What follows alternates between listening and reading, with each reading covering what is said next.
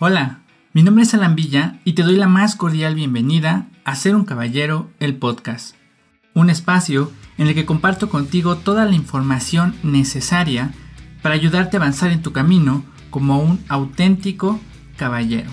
En el episodio de hoy vamos a continuar con el análisis del libro Presencia y Poder escrito por Enric Yado. Como hemos estado aprendiendo, la presencia tiene cuatro dimensiones. La dimensión física, emocional, mental y espiritual. Y al trabajar en estas cuatro dimensiones obtenemos cuatro características de una presencia profunda y centrada, que son equilibrio, influencia, orden y energía. Hoy vamos a analizar la cuarta dimensión de la presencia, que es la dimensión espiritual. Revisaremos que el espíritu de las cosas se refiere a su para qué, a su razón de ser, y entenderemos cómo este para qué nos puede proporcionar o no la energía necesaria para enfrentar los retos de la vida. Así que el para qué, el espíritu o la intención de las cosas es un elemento esencial para que realmente puedas tener un impacto positivo en tu entorno y en quienes te rodean. Entonces, ponte cómodo, prepárate para poner mucha atención y en cuanto estés listo, Comenzamos.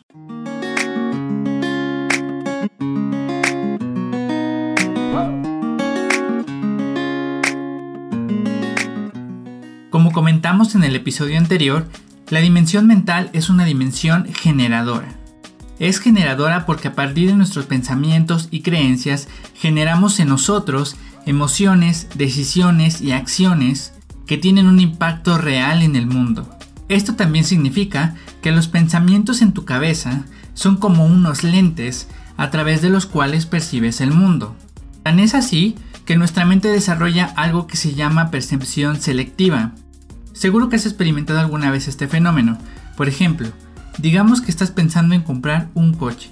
Ya realizaste tu investigación, ya preguntaste con amigos, conocidos y expertos y al final estás entre comprarte un Nissan Versa o un Volkswagen Vento. En este momento, tu mente está tan inmersa en la decisión de comprar uno de esos dos coches que comienzas a ver Versas y Ventos por todos lados. De repente, todo el mundo tiene un Versa o un Vento. Por este mismo fenómeno, las mujeres embarazadas empiezan a ver embarazadas por todos lados. Las personas con lentes comienzan a ver personas con lentes, etc. En la descripción del episodio te voy a dejar un enlace a un video de YouTube en el que puedes experimentar este fenómeno de atención selectiva y tener un poco más de claridad sobre este proceso mental. El punto es que tus pensamientos determinan tu percepción del mundo y la forma en que respondes a él. Es decir, tus pensamientos determinan la intención con la que realizas cada una de tus acciones. Así que es muy pero muy importante que tengas mucho cuidado de todo aquello que dejas entrar a tu mente, porque esos serán los lentes a través de los cuales vas a percibir el mundo. Adicionalmente a esto, cada una de tus acciones, sentimientos y emociones están motivados por una intención. Esa intención es el para qué de las cosas, o, como explica el autor de Presencia y Poder, es el espíritu de las cosas. En pocas palabras, esto significa que todo lo que haces tiene un para qué.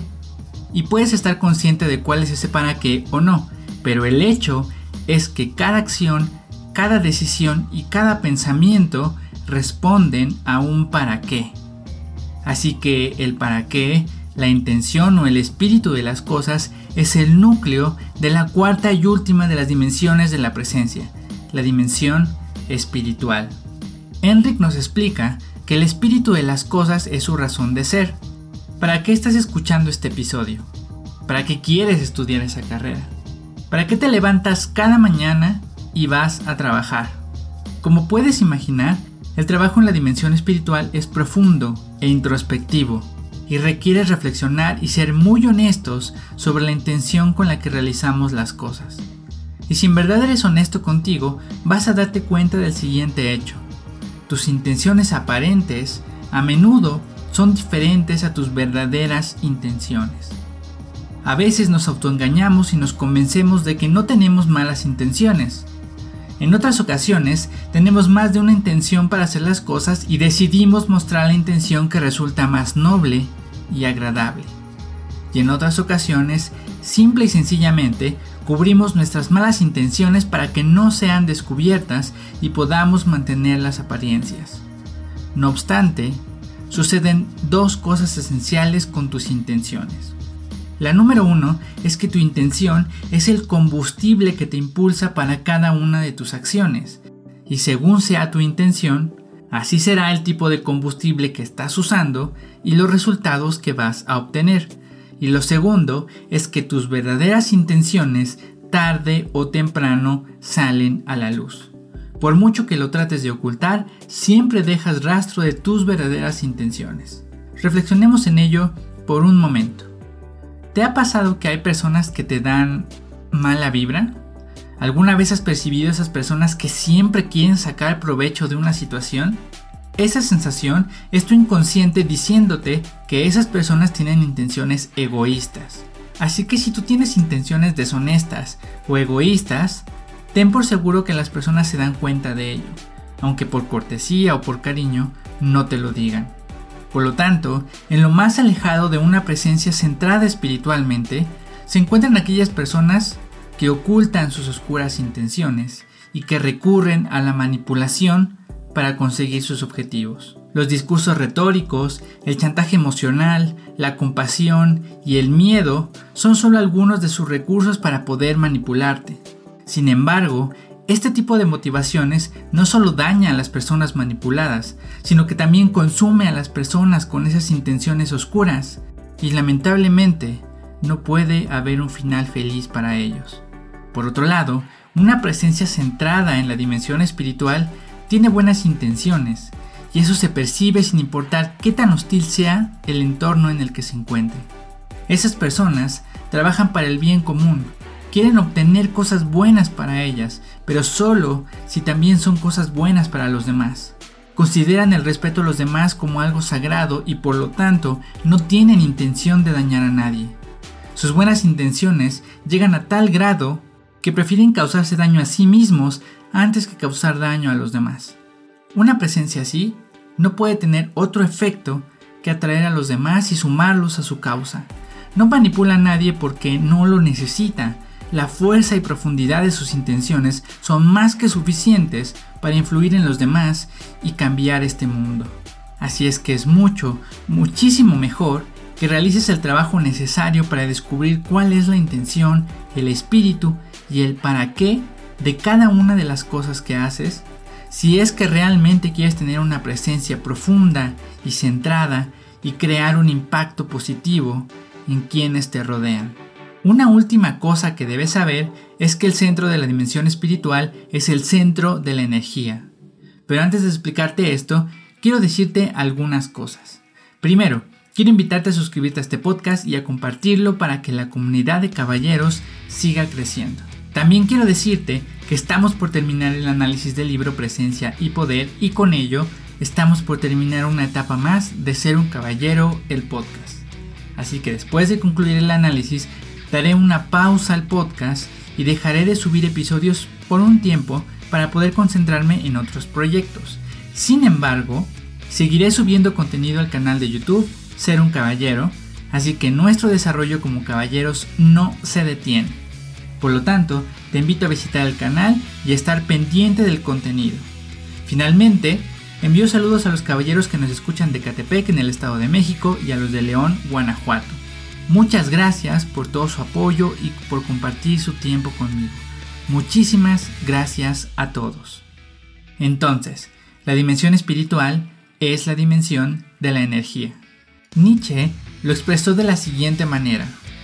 Un hombre puede soportar cualquier cómo si tiene un buen para qué. Es decir, una persona puede soportar cualquier cosa si tiene la motivación correcta. Esta es una buena forma de explicar que nuestra motivación es lo que nos da fuerza y nos impulsa para afrontar cualquier reto. Si tienes a alguien por quien sientas un gran amor, puedes entender que eres capaz de hacer grandes cosas y enormes sacrificios con tal de proteger a esa persona y darle lo mejor de ti. Esa es precisamente la energía que proviene del amor. Desde luego, hay otros tipos de energías o combustibles, el miedo, la necesidad, la ira, el orgullo, los celos, etc. Cada una de estas motivaciones es también un tipo de energía que nos impulsa. Cada una de estas motivaciones es diferente, así que tiene efectos diferentes en ti y también produce diversos efectos en los demás. Hay motivaciones que nos proporcionan poca energía, motivaciones que nos proporcionan energía limpia y motivaciones que nos proporcionan energía que podríamos llamar sucia. La buena noticia es que depende de ti utilizar la energía correcta para afrontar cada situación, pero debes saber cómo identificarlas. Entonces, una presencia que no está centrada en la dimensión espiritual puede ser una presencia que no tiene un para qué, es decir, no tiene claro para qué hace lo que hace y por ello tiene poca motivación y poca energía. Si no tienes motivación para hacer algo, será muy difícil para ti hacerlo, así que tendrás que recurrir a otras fuentes de energía como la voluntad. Otro ejemplo de una presencia que está fuera del centro es una persona que tiene un para qué negativo, destructivo o malas intenciones. Este tipo de energía es intensa, sí, pero genera malas vibraciones, genera desconfianza, inquietud, miedo, repulsión y toda clase de respuestas negativas en los demás. Además, este tipo de energía a la larga también te consume y daña tu estabilidad en todas las cuatro dimensiones. Por otro lado, una presencia centrada en la dimensión espiritual tiene una intención clara y limpia, así que posee la energía necesaria para actuar. De modo que si tienes las intenciones correctas, vas a ser capaz de obtener una fuente de energía abundante, casi ilimitada, que te impulsará incluso en las circunstancias más adversas. También atraerás a otras personas porque es una energía que irradia ánimo, esperanza, admiración, respeto, amor y toda clase de respuestas positivas. Con todo esto en la mente, es esencial que comiences a cuestionarte sobre tus verdaderas intenciones. Sé brutalmente honesto contigo mismo y reconoce cuál es tu motivación. Según sea tu respuesta, podrás saber si estás utilizando la energía correcta y también podrás darte cuenta del tipo de reacción que generas en los demás.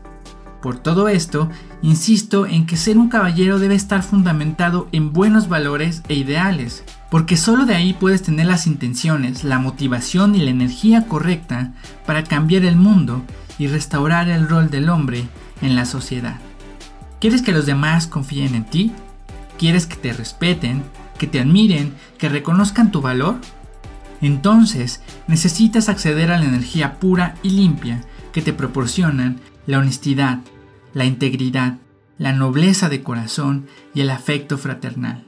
Esto no es nada fácil, pero no estás solo, tienes a toda esta comunidad de caballeros y tienes mi compromiso de compartirte todas las estrategias y las técnicas que te ayuden a avanzar en este camino tan complejo. Así que esfuérzate, sé valiente y libera al caballero que llevas dentro.